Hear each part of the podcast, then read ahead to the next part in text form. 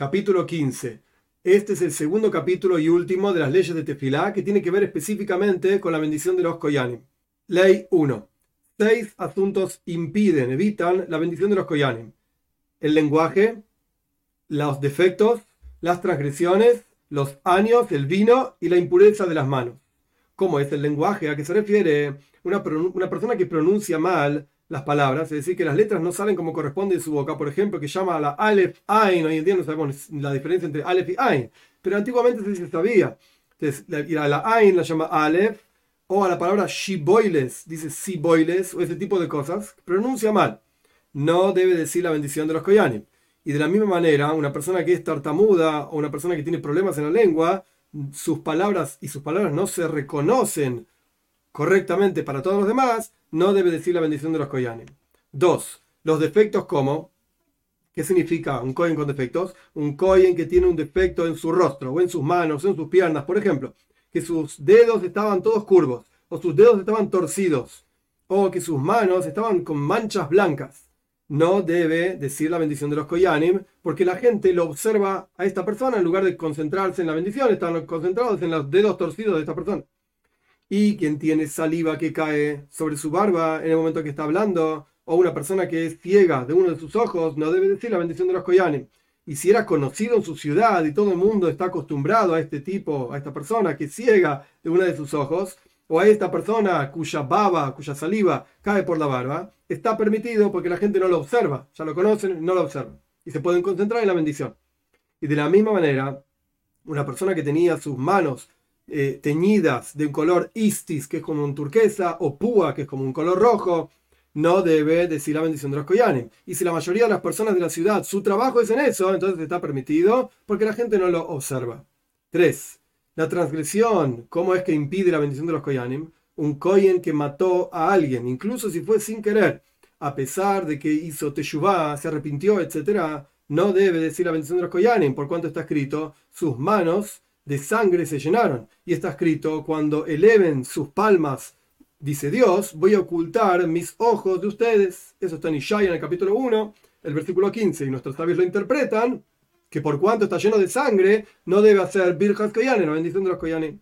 Un Koyen que hizo idolatría, tanto si fue contra su voluntad o lo hizo sin querer, a pesar de que hizo Teshuvah, se arrepintió, no debe hacer la bendición de los Koyanim nunca. Como está escrito, sin embargo, no deben elevarse los sacerdotes que trabajaron en los altares de idolatría hacia el altar de Dios en Jerusalén. Esto está en el segundo libro de Melachim, el capítulo 23, el versículo 9.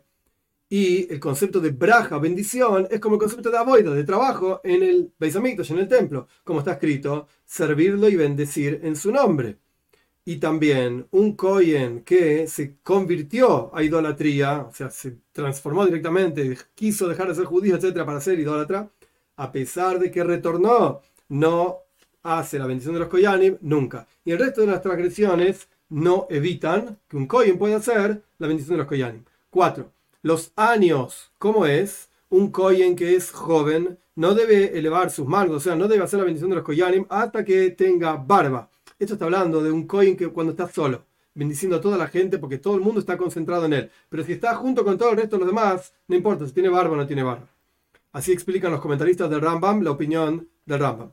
El vino, ¿cómo es? Una persona que vivió un, bebió un revis, que significa 86, 87 mililitros de vino, todo junto, no tiene que hacer la bendición de los koyanim hasta que se quite el vino de encima, porque está comparado el concepto de braja, como dijimos antes, bendición, con avoida, con trabajo, no se puede hacer trabajo borracho, y esta es la definición básica de borracho, de la misma manera tampoco se puede hacer la bendición de los koyanim borracho.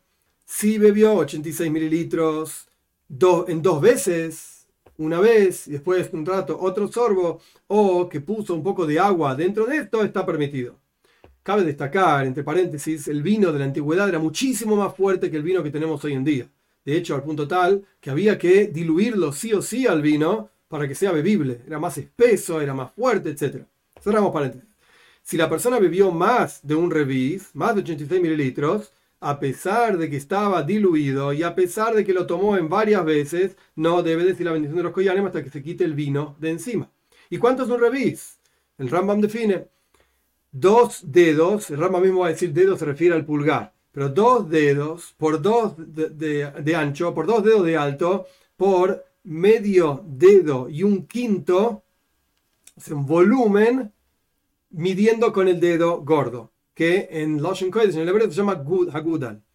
Entonces el Rambam explica. Y esto se refiere al dedo con el que medimos en todos los asuntos de la toira, todas las medidas de la toira que se refiere a la Gudal y el que se, y el que se llama Boyen Yad, o sea, el que llamamos dedo gordo. 5. La impureza de las manos, como es? Un en que no se hizo netila en que el Rambam lo define en otro lugar. El lavado de las manos ritual no debe bendecir a la gente, sino que se tiene que lavar las manos hasta la unión de la mano, de la muñeca, la unión de la mano con el resto del brazo como de la misma manera que se santificaban los koyanim en el Beis Hamikdash en el templo para hacer aboida, para hacer el trabajo de todos los días en el templo. Y después puede bendecir, como está escrito, eleven sus manos en santidad y bendigan a Dios. Y una persona que es halal, la definición de halal es un koyen, literalmente profanado, un koyen que tuvo relaciones con una mujer con quien no podía estar casado, por ejemplo, una mujer divorciada, y tuvo un hijo, ese hijo no es koyen porque, de vuelta, proviene de una relación prohibida para ese coin. Es un yaudí, es un judío 100%, pero no es un coin. Esto se define como halal.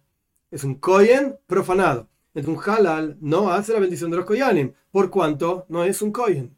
6. Un coin que no tenía ninguna de estas cosas que mencionamos anteriormente, que impiden la bendición de los koyanim, a pesar de que no es un sabio y a pesar de que no es preciso con los preceptos, o sea que no cumple necesariamente todo, o que las criaturas, las personas sospechan de él y rumorean sobre él, o que simplemente no hacía negocios con justicia, etc., puede hacer efectivamente la bendición de los Koyanim. No hay nada que se lo pueda impedir, nadie se lo impide, porque esto es un precepto positivo sobre cada Koyen que tiene la posibilidad de hacer la bendición de los Koyanim, o sea que no tiene las cosas que dijimos anteriormente que se lo impiden, y no decimos, esto es algo lógico del Rambam muy interesante, esto es mi, mi humilde edición, no decimos a una persona malvada, agrega más maldad y evita hacer los preceptos. Aunque sea malvado, pero puede hacer un precepto que lo haga. 7. No te preguntes y digas, ¿y de qué sirve la bendición de, este, de esta persona tan simple? En la, ley anterior dijimos, esta persona no es preciso con los preceptos, la gente rumorea sobre él, etcétera, ¿que me va a bendecir a mí? No preguntes esto, porque recibir la braja, la bendición, no depende de los koyanim, de los sacerdotes, sino que depende de Dios. Como está escrito, y pondrán mi nombre, dice Dios, sobre el pueblo de Israel, y yo los bendeciré. Los koyanim hacen su mitzvah que fueron mandados a hacer, y Dios, con su misericordia, bendice al pueblo de Israel, tal y cual Él desea. Entonces no es la bendición del kohen, es la bendición de Dios. 8 el pueblo que están tras los koyánimos, a la gente, si la sinagoga es grande, lo que sea, están detrás de los koyánimos, mientras ellos están bendiciendo a la gente, no están dentro de la braja, dentro de la bendición. Y las personas que están parados de costado están incluidos en la bendición. Y si había una interrupción entre los koyánimos, una pared, por ejemplo, y la gente que estaba recibiendo la bendición, incluso si se trata de una pared de hierro, por cuanto el rostro de unos de la gente está frente al rostro de los koyanim, ellos están dentro de la bendición a pesar de esa interrupción en el medio. 9. La bendición de los Koyanim se hace con 10 personas, 10 hombres mayores de 13 años, etcétera, como está explicado en otro lugar, y los Koyanim son parte de ese número. Una sinagoga donde son todos Koyanim, todos eh, elevan sus manos, todos dicen la bendición, ¿y a quién bendicen? Pregunta Rambam. A sus hermanos que están en el norte y a sus hermanos que están en el sur, están en el campo, gente que ni siquiera está en la sinagoga. ¿Y quién responde tras de ellos? Amén. Las mujeres y los niños. Y si quedaron 10 koyanim más sobre aquellos. O sea, hay más de 10. Hay 10 abajo, por así decir, que no subieron a bendecir. Y hay otros que pueden subir a bendecir al Duhan, a esta plataforma donde se decían las bendiciones. Entonces los 10 responden amén y el resto de la gente bendice a, los, a las personas que están en la sinagoga. 10 una congregación que no hay un Kohen, sino que el único que hay es el Sheliach Tzibur. El único Kohen que hay es el enviado de la congregación que está rezando frente a la gente, que no bendiga a la gente. Y si él estaba seguro que puede bendecir a la gente y volver a su filá, a su rezo, sin confundirse, tiene permitido bendecir a la gente. paréntesis, no hay que olvidarse que antiguamente a veces ni siquiera había libros en la sinagoga y rezaban todo de memoria. y acá tenemos al enviado de la congregación que está recitando las bendiciones y el resto de la tefilá para toda la gente, todo de memoria, y ahora tiene que interrumpir, hacer la bendición de los koyanim y después volver a su tefilá, puede ser que se confunda. Hoy en día tenemos libros, entonces es mucho más sencillo marcar con el dedo y volver a donde uno estaba.